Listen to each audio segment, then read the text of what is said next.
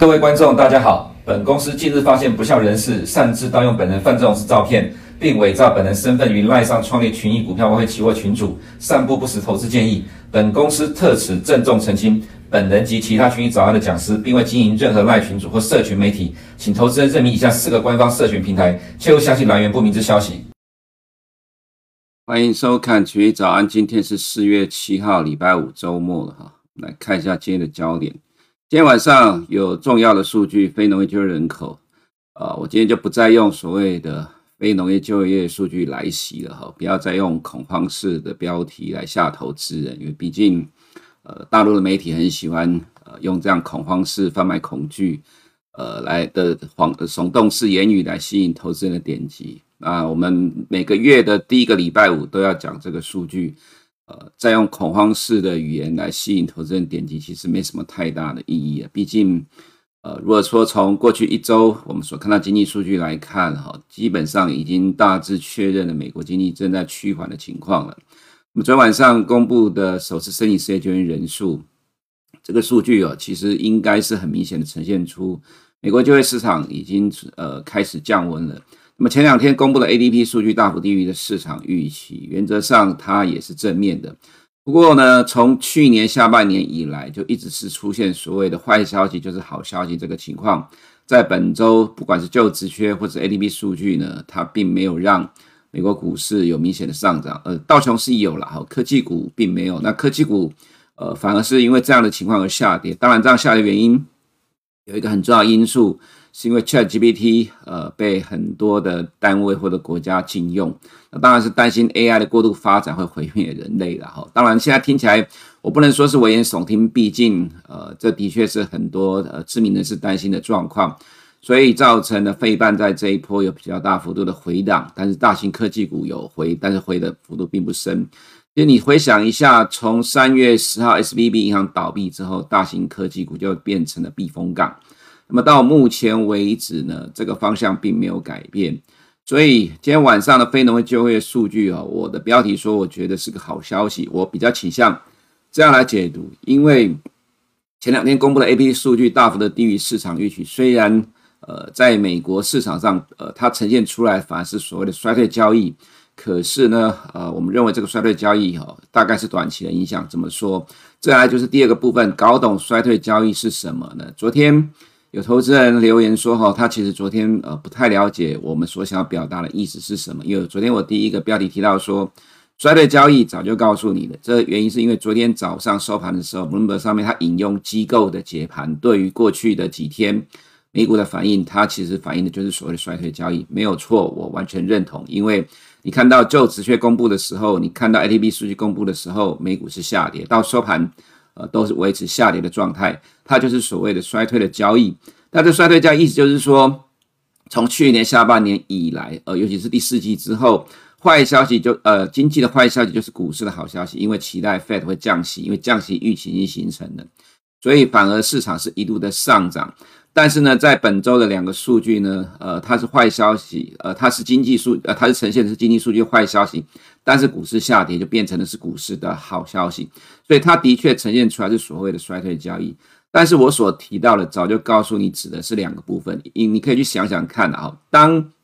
市场在预期呃未来经济会进入衰退的时候，呃，第一个会做的就是对未来的经济下滑而去做避险，当然第一个会买进的就是债券。所以，为什么债券殖率在去年十月见到高点，就是债券价格的低点呢？这其实我们在过去的半年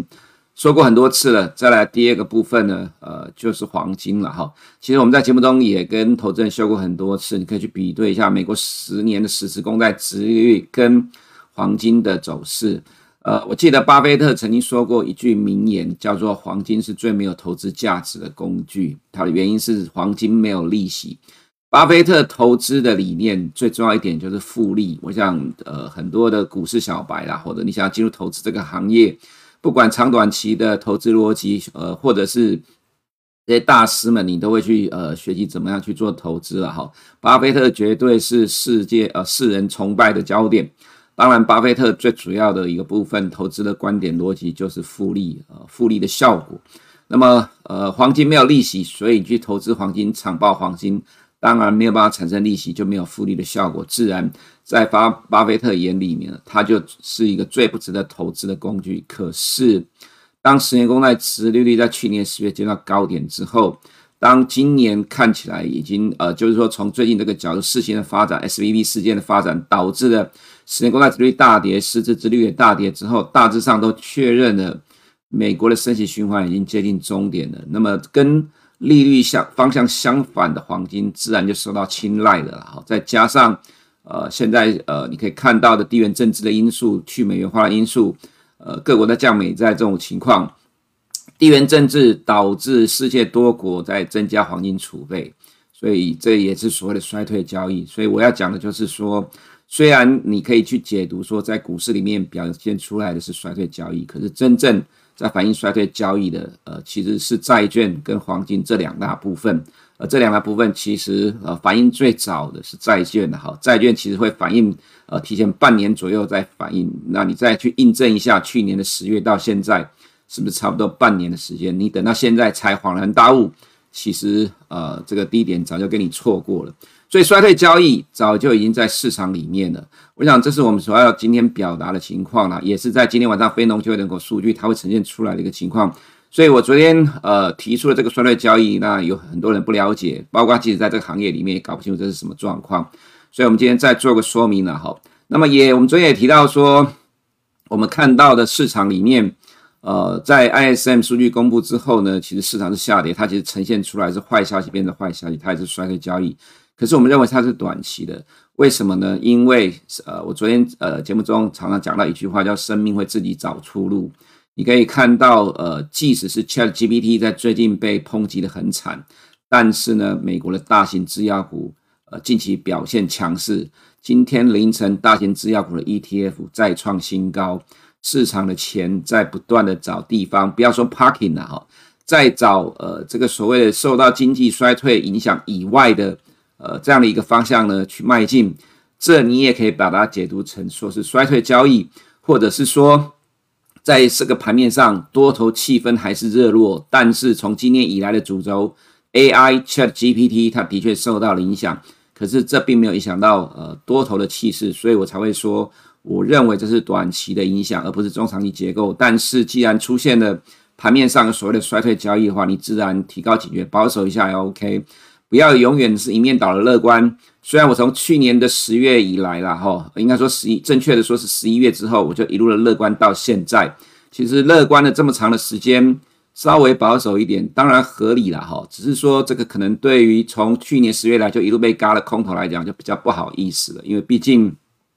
这么长期的看，呃，就是对于市场乐观，从去年十月来的确是少数了哈。大部分的。呃，投资人是今年一月以来哈，看到欧美股市的强涨被嘎到受不了才翻多的。我们不要等到大家都呃乐观之后我们才乐观了，至少呃我们要走在市场的前面。那么今天的这个市场的状态呢，呃，我们就要再来做个深度的解析啊。今天晚上非农就业数据到底会不会有什么正面的情况？我个人比较倾向主观是正面的一个发展了哈。我们先看一下呃央行谈呃官员的谈话。呃，圣路易的 James Buller 在昨天晚上十点发表谈话，提到说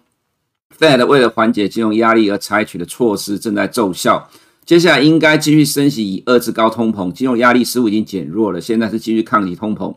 推动物价回落的好时机。它淡化了信贷紧缩的风险，因为媒体的解读说，是因为它淡化了信贷紧缩的风险，所以造成的今年科技股反弹。呃，坦白讲，我觉得刚好相反了。等一下你会看到十年公债殖率走势就知道了了。好，所以媒体的解读解盘呢，不代表它是真的，只是只是很多人找不到理由，就拿出来找一个似是而非的状态来解读。我们长期在观察国际金融市场，这本来就是常态了哈，一笑置之就可以了。James Bullard 的谈话其实内容上，我个人觉得反而是鹰派了。这个，但是市场今天并没有反映它的鹰派而跌，所以市场解读成说是它淡化了呃信贷紧缩的风险。在第二个部分，Jamie 呃这个 JP Morgan 的董事长 Jamie Diamond 啊，他提到说，随着银行收紧信贷，美国经济变得更可能陷入衰退。银行业的动荡不一定会迫使经济衰退，但给衰退创造了条件。呃，说实话，呃说实在的讲得很绕口，但他就是跟你讲，他认为可能下半年会衰退了，这跟现在市场预期差不多一样。那他提到说，矽谷银行的倒闭跟瑞信被紧急出售，大大改变了市场的预期，导致呃引发了市场上许多的不安。显然会导致金融环境有所收紧，因为银行将变得更加保守。这就是为什么现在市场一般都预估今年下半年美国经济会出现一到两季的经济成长率衰退，因为银行业会进开始看到信贷紧缩，进而导致整个经济活动降温，自然就有可能衰退的情况了哈。那么当然，Jamie Dimon 的说法，呃，谈话你必须要关注，毕竟，呃，他现在在华尔街里面算是地位最崇高的一号人物，也跟。Fed 有直接联系的管道，那甚至你可以留意一下，在去年二零二二年年初的时候，还帮 Fed 传话，对市场传话，说今年，呃，在去年一月的时候说，今年升息四五次，他也不意外了哈。那当然，他的谈话后来之后，呃，谈话出来之后呢，后面的美股就是一路的下去。所以 Jamie Dimon 的谈话，当然你必须要去关注了哈。那当然，这个谈话并没有造成今天的美股有负面的影响，只是说要告诉你的是。这都形成了市场对今年下半年美国经济衰退的预期，所以为什么要讲衰退交易？因为毕竟它呈现在市场上各个不同市场股债汇市是不同的面貌。那么从股呃从债市来讲，它早就已经形成了衰退交易了。黄金近期是如此，汇市呢，这倒不一定，等一下再说。股市的话，有部分是，有部分不是了哈。所以我们还要做个比较明确的解读，让投资人比较了解这样的一个状况。那么昨天晚上的焦点，我个人觉得是首次申请失业救济人数了。重点在于，呃，除了呃粉色这条首次申请失业救济人数之外，重点是呢，我们所看到的黑色这一条连续申请失业救济人数是一路的攀升。那么在这呃今呃去年底之前，你们可能会觉得还 OK，但今年以来这持续的攀升，这就不太妙了，代表的是。美国的失业状况的确正在恶化。另外一个重点就是首次申请失业救济人数，这每一周公布了。那昨天公布的是修正呃季节调整的修正值，你可以看到呢，昨天晚上公布到四月一号为止是二十二点八万人，但是前期是二十四点六万人，较前一次公布的数据十九点八万上修，大幅度的上修。那前几次都有大幅度的上修，这里的最高点是二十四点七万人，上周的二十四点六万人，再掉到二十二点八万人。所以，呃，美国你要，因为这次被当作美国就业市场的领先指标了，也就是美国的失业人数的确开始在增加了。那这个状况呢，会反映到未来的呃三月到五月，你会明显看到一月很多的金融业、科技业宣布裁员，那么会反映在呃未来几个月的就业市场数据里面。所以，如果从这个角度来看哦，原则上它应该会是对于股市是好消息，因为代表。美国的劳动市场就业市场正在降温，但是前几天 ADP 没有反应，今天晚上会不会有正面的反应呢？其实是有可能的，因为经常也会出现 ADP 跟非农呃两个数据反应截然不同的一个状况，因为它还牵扯到另外一个数据，就是平均时薪了哈。那所以我们看一下这个是十年公债殖利率的走势啊，这个标题没有改到，在昨天晚上八点半公布之前，呃八点二十八分的时候，他就已经看到最低点的了哈。所以这还是有人比你早知道的情况，先杀下去，但是呢，后面又拉起来。这拉起来代表意义是指的是什么？坦白讲，如果你要看整个数据来讲的话，其实是很难解读，或者你只能说，呃，我个人觉得是短期的跌升的多头抵抗啊。但其实实际上趋势上，呃，十年公债殖利率继续往下修正，看起来这个趋势是避免不了了，因为整体的美国经济的确正在降温。那未来你会看到经济数据持续的降温的情况下，就会错呃逼迫降息预期在持续不断的升高，这自然就对于呃金融市场里面三股汇债市里面的股市相对上比较有利。所以明天呃今天晚上公布的非农就业人口数据呢，这个预期从之前的二十四万人到今天早上已经降到二十三万人，随着提供数据的公司增加，一直在往下降。那么前期是三十一点万人，一月份的五十万人之上呢，会逐渐的下滑。那随着呃，落后的数据开始慢慢的补上来，呃，我们认为未来的数据了哈，大概差不多就是在二十万人上下缓步的减少。那失业率的话，有可能会稍微的上升零点一个 percent，也不一定了哈。所以今天晚上数据，我个人觉得没有意外的话，市场会比较用中性偏乐观的角度来解读。只要它符合市场预期的话，即使稍微的高于市场预期一点点，比如说二十万人以下，其实我个人觉得市场都是欢迎的，因为相较于前一个月比较起来，它是降温的哈。所以不呃，ADP 跟非农就业人口数据不见得会有同样的反应。当然，它其实反另外一个部分就是在于今天市场上我们看到了不同的面向。等一下在美国市场的话会做个探讨。另外一个数据呢，就是平均时薪三月呃预期是四点三，前期四点六，只要符合市场预期，它还是利多，因为这代表着美国薪资压力正在减缓。而且你可以看到，从最近公布的就职缺 ADP 的数据，加上昨天的首次申请失业救济人数，美国的薪资压力。没有意外，正在逐渐的减缓当中，所以未来这数据原则上虽然说它代表是美国经济正在趋缓，但是它也代表着未来 Fed 升息的压力正在逐渐的减轻当中，这当然会是市场欢迎的情况。那这部分有提过了，我们先看一下另外一个部分，是我们所更看到的更新的数据。三月下旬之后，你可以看到，呃，目前各机构预估美国今年经济成长率。都是成呃呃都还是维持成长，没有衰退。那二零二四年呢，普遍都是估成长的，那只有美银估的比较悲观一点，就是衰退零点一个 percent。那昨天有被问到一个问题，说那这个数据比二零二三年普遍来的差，是不是代表这变得更糟糕？我要讲的是说，在台湾的法人其实以前都被教育的训练大呃被训练大致上都是这样的逻辑，但是美国投资人并不是这样看的，只要它不是衰退，基本上它就是好事。即使二零二四年的成长率。不比二零二三年高，其实市场都会用乐观的角度来解读反应的哈，这是我所认知的美国投资人的逻辑。其实就像我以前曾经说过的，如果现在的这个市场是我所认知的美国投资人的习性的话，那么我认为接下来走向会比较乐观的。这句话，如果你还有印象还熟悉的话，这是在去年十二月我讲的，今年一月之后开始喷出，其实就是我所说的，其实这就是我所认知的美国人的逻辑了哈。那么美国各季的经济成长率，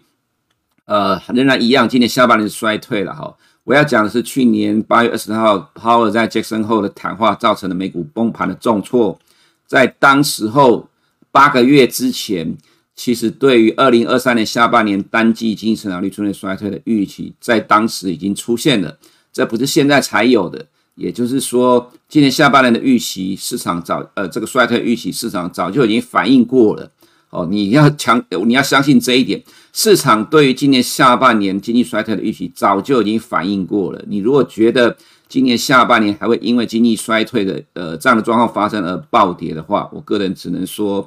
呃，大家还是谨慎以对吧。至少我觉得啦，哈，这个数据一出来，其实市场早就会先反应，所以才会有去年第四呃这个八月之后的暴跌。那么再来我们看到呃本周还有经济数据的话。就我们刚才前面所提到，今天晚上这些都是重点了哈。那这些大概就是每天看的。那其实你可以看到，呃，今年年底的降息预期哦，其实仍然存在，这不会改变。尤其随着接下来的经济数据如果真的趋缓的话，那么我们认为降息预期会越来越高。虽然 Fed 呃仍然是说不会降息，不过市场预期走在前面，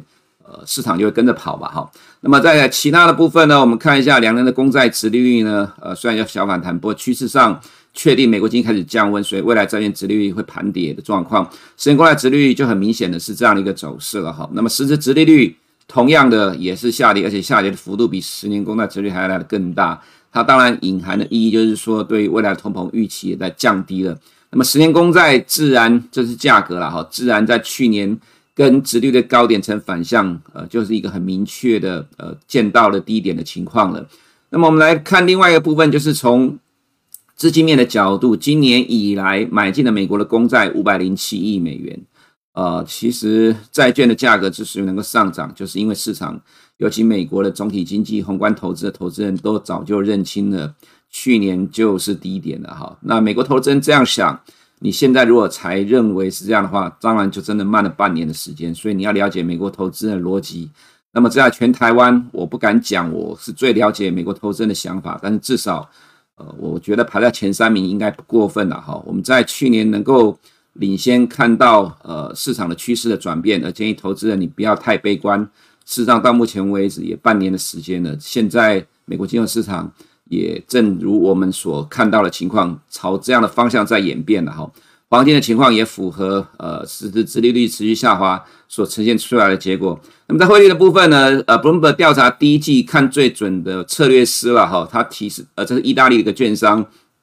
他们提到说，呃，今年下半年美元对其他货币可能还会再贬值五个 percent。这原因是因为呃造成呃就是 Fed 这个高呃强呃强劲的升息，对于今年下半年美国经济可能出现衰退的情况，那么反映经济衰退，美元会降呃贬值的情况了哈。其实这个其实是回到什么？就是我们常常讲的微笑曲线理论。美元只有在两个情况之下会升值，一个就是避险，一个就是美国经济成长比其他的对手国还要来的更加强劲。不过今年下半年美国经济衰退的话，这其实对美元是比较不利的。那昨天我也听到一个有趣的言论啊，说当 ISM 服务业指数在跌到五十以下的时候，美元都是上涨的。我看了一下，我只在想说，其实 ISM 服务业指数跌到五十以下时间真的不多，很短暂了哈。你没有办法把这么短暂的状况当做是一个趋势的理呃趋势的展现，呃，甚至你可以看到，其实大部分时间 ISM 服务业指数它其实跟呃美元跟 ISM 服务业指数是同向的，它意思指的就是我刚刚前面所讲的微笑曲线理论。当美国经济很好的时候，有助于美元的上涨；美国经济不好的时候，会反而造成美元比较弱的情况了哈。所以，呃，市场上各种言论都有，看你选择看哪一个部分对你才能够真正的有正面的帮助。如果只是胡言乱语、江湖术士的谈话，我觉得听听就好了吧哈。这是美元的盘指数盘中的走势啦。同样在首次申请就业失业救济出来之后呢，急拉，但到收盘反而是小跌的状况了哈。市场会一度的认为说。呃，这里面是低于市场的预期，所以是乐观的，反而没拉起来。不过真正状况，呃，对于这个首次申请失业救济人数的解读，反而应该是要比较，呃，对于升息是负面的情况。所以美元指数我们还认为，呃，接下来是长期的偏弱的一个状况。欧元当然就变反向了哈。那么重点另外一个部分是欧洲银行股指数，昨天是涨一点七十 percent，也就是说欧元区的银行危机已经暂时解除了。昨天我们也给投资人看到一个 CoCo 债的指数。回到了危机前的位置了，大致上已经确认这样的一个方向了。那么我们昨天大家有提到说，看欧洲市场情况其实是比美股来的强一些了哈。所以虽然美国股市呢在过去几天有所谓的衰退交易，不过欧洲市场很强。那么这个状况之下呢，我们认为这个所所谓的反呃反映衰退交易应该只是短期的情况。呃，我个人还是认为这是短期的，就要看今天晚上的。非农就业数据能不能扭转？在过去几天，因为 ChatGPT 所带来的一个短期整理影响，那么 DAX 的走势相对上也比较强了哈。那么我们来回到市资金面的部分呢，其实从股票的流量就可以看得出来，其实是呃市场的资金仍然是朝向美国以外的已开发市场，这很明确啦。所以为什么欧洲市场比较强？那么在美国市场的部分的话，高盛的策略是提到说，企业财报第一季是最差，呃，疫情以来最差的一季。可是他也提到一个重点。呃，第一季，今年的第一季会是这一波利润下跌循环周期以来最差的一季。意思就是说，第一季虽然掉七个 percent，但是会是最差的一季。未来逐季即使衰退，呃，这个衰退幅度也会缩减了哈。但是呢，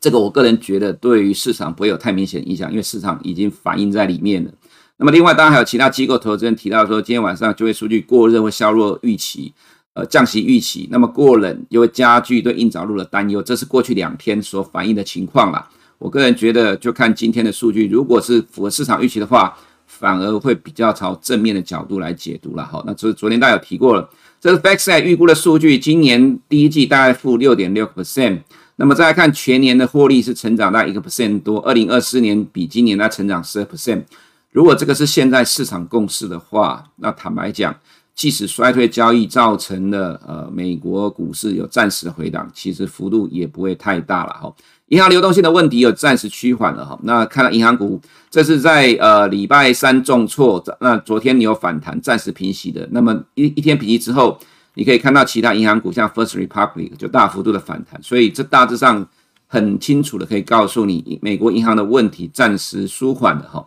当然这就有利于说。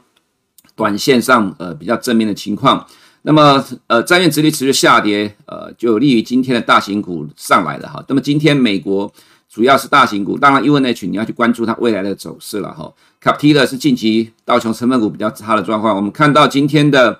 Apple 呢涨了零点五 percent，但是 Microsoft 是大涨的。这当然，呃，媒体有解读提到说是因为跟美国财政部的和解，不过因为它金额才五百两百多万美元呢，其实我觉得不大。其实最主要还是因为殖利率继续的下跌，吸引了投资人转持续的往大型科技股的避险的哈，因为这担忧所谓的衰退交易，呃，这也是衰退交易的一个部分啊。所以整个盘面上来看的话，我昨天有提到说，你这个地方该保守一点，因为呃这个 ChatGPT 所造成的半导体股的下跌，哈，这个影响看起来是还没有结束。但是在大型科技股里面呢，它当然不会是只有 AI 的这个题材，当然还有高现金流量的问呃这个呃正面的帮助，所以反而呈现在指数上就变成说，呃你可以看到有涨有呃就是指数上并没有像半导体类股表现出了那么那么弱的一个状况。另外一个是我们昨天所提到的呢，资金会自己找出路。今天的生技指数呢涨了一点二三 percent，这看起来幅度不大，其实算是大涨。另外一个是大型药厂的 ETF。再创新高了，好，所以我们昨天有说，资金会自己找出路。虽然 ChatGPT 造成 SARS 的暂时的回档，但是会比较局限于在在这相关的部分，其他的部分多少受到一点波及，但呈现出来是比较强势。短线上你可以相对的稍微保守一点，等待局势比较明朗再说了，哈，这是我们认为，呃，你面对呃近期这么多的经济数据所要保持的态度。你可以呃稍微谨慎，稍微保守一点，不用那么的一一面倒的乐观，因为毕竟呃接下来要公布财报了，财报会怎么表现，股价怎么反应呢？到时候再看吧。短线上其实可以稍微的保守一点，但是呢，呃盘面上其实并没有很悲观的状况。再来就是看到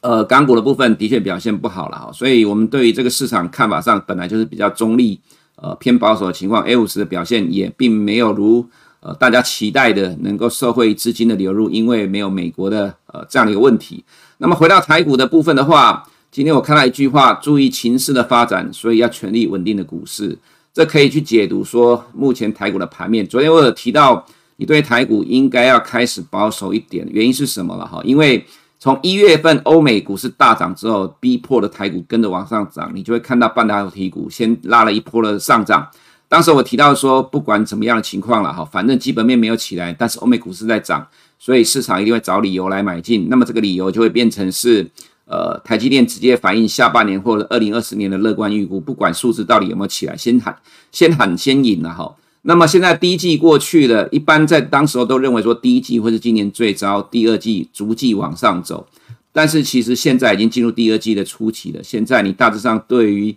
第二季也看得清楚了哈，那么最近这几天开始传出来说，第二季看起来比第一季还要来得更差。那么这个状况呢，昨天有一档很明显股票，就是联发科，昨天重挫了四点三二 percent。我要指的就是说，你再回回到我们这这个呃这句话，注意局势发展，全力稳定股市。当然，官方提出了这样一个指导方针，所以未来你会看到的是什么？还是跟基本面脱钩？也就是说，你看到个别公司开始提到第二季展望或公布财报的时候，可能数据不好，但是因为呃明年有很重要的选举活动，呃民主选举呃民主活动了哈，所以呢呃股市不能跌，这大家就跟美股一样了哈。拜登为了明年的被提名，全力的稳定美国的金融市场。那么在台湾的部分来讲，你就会看到未来情况有可能指数就不会有什么太明显的空间，可能就是狭幅的震荡盘整，因为状况真的不好。呃，基本面状况真的不好，但是呢，因为明年上半年很重要，所以它也不能跌，所以你就会看到个股会有激烈的调整，但指数不太动的一个情况。如果投资人你有兴趣的话，你去关注一下。这今天我们有把图秀出来，呃，台湾的电信三雄，中华电信、台湾大还有远传电信，最近的股价开始慢慢的往上推升。这个状况通常是在空头市场下跌的时候，电信三雄才会被拉起来，因为它是本来就是典型的避风港。可是指数已经涨了五个月了，在这个时间点，电信三雄开始拉起来，这当然完全就是为了撑住指数了哈。因为你可以看到其他的传产的大型股，不管是塑胶、钢铁，或者是呃台积电，台台积电股价也不强。其实这些呃原本就是一般被认为拿来护盘的大型权值股、主流股，其实近期的走势并不强。昨天这种盘面之下，为什么指数可以只需要小跌而已？原因也在于开始拉电竞三雄，所以就呼应到官方所讲的这句话：注意情势发展，全力稳定股市。因为明年上半年太重要了，所以接下来你就会看到个股剧烈的调整，但是指数可能不太动的情况。哦，这会是现况，你必须接受市场的情况，才能够在这样的一个环境当中啊，去找到最适合你的方向。以上是我们今天群益早安的内容，我们明天见。哎、大家好，欢迎回到富华 ETF 战情室，我是 Jack，欢迎经理人 Freddy。Hello，Jack。哎，Freddy 又见面了。上集我们介绍的这是很厉害的指数，不只能涨也抗跌。就像经理人说的，万事俱备，只欠东风。指数跟点位都已经给我们了，还等什么呢？不过这一集我们要再介绍一下这档指数里面的概念，还有指数是怎么筛选出来的。我整理了一下，这个指数里面大概有十七到十八个主题，举凡像是最近很夯的元宇宙啊、电动车 AI，其实这些指数我们都有。那我自己最喜欢的一个概念就是，我们其实已经跳脱了主题这个框架，直接挑选具有成长性的个股。没错，板块主题真的不重要。投资人熟悉的电动车、AI、元宇宙，其实我们早就一网打尽了。嗯，但是你知道最重要是什么吗？是这些主题最重要的才是成长。没错，我们投资不是希望标的会增值吗？你说的对，就像我们指数当中的电动车主题啊，这些巨头 Apple、Microsoft 呃以及 Amazon，其实在内部或者是外部都有跟电动车厂合作。嗯，可是这些巨头们到底是最后谁会胜出呢？其实还现在还很难。但是我们指数透过这些基本面的筛选，我们可以确保买到赢到最后的公司，其实投资人才是最后的赢家。是，而且像经理人刚刚上述提到的这些标的，他们其实不只是在单一领域里面称霸。比如说像 Amazon，它不只是做我们平常所熟知的电商支付，它其实也踏入了车用。那像 Apple，它其实也不只是做手机，它也做了支付。所以其实就像提到我们一开始所说的，现在我们已经跳脱了主题，主要是。投资于具有成长性的个股，那比如说，我想请问经理人，像金融股应该是一般投资人比较少与成长性连接的领域，可不可以请经理帮我们科普一下，这个前五大的产业金融股，它到底为什么具有成长性？没有问题。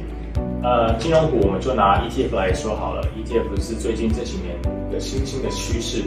但你知道投资人买进 ETF 当下是有哪些公司会受惠吗？其实包含了 ETF 编制 ETF 指数的指数公司，发行 ETF 的资产发行商、券商以及交易所。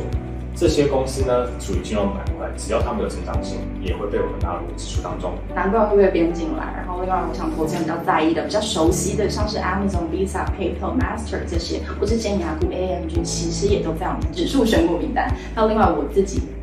最喜欢的。巴菲特生活投资法，像 Costco，还有被咖啡当名的苹果展示店，Starbucks，其实也都在我们的选股名单。对啊，以前我去 Costco 大概就买三千多块，现在去 Costco 没有五千块，你出得来吗？这不是成长，那什么才是成长？另外还有一点呢、啊，是一个大家常常忽视的医疗板块，其实才是最大的成长族群。现在进入老年化社会啊，人均医疗支出成长三成，老年人口增加两成，这个成长性才是令人惊艳的。嗯，而且你知道我们人一生要花的医疗成本才多少钱吗？我记得根据卫福部统计，人的一生医疗费用要四百三十万，真的很可观哦。没错。所以其实像这些主题啊，呼应我们最一开始所说的，无论是什么主题，其实我们最重要的就是抓住成长，成长才是我们的最终目标。最后的最后，我想投资人一定非常的好奇，这是这么厉害的指数，十年打败台湾大盘一百 percent 的指数，到底是怎么筛选出来的？数学公式呢，我就不提了。简单来说呢，我们是从所有 S&P 五百成分股当中，依照营收、获利以及股价动能呢，选出排名靠前段班的那个族群，或者是说，我们可以把 S&P 五百当中呢，成长性比较不好的一边剔除。所以这条指数啊，可以说是成长以及基本面兼具的美国大型蓝筹股。今天谢谢经理人带来这么精彩的指数，放眼世界，买足成长源头的城市标的，感觉真好。立即申购美国标普五百成长 ETF，手握两百只成长股的感觉。富华 ETF 战情室，我们下次见，拜拜。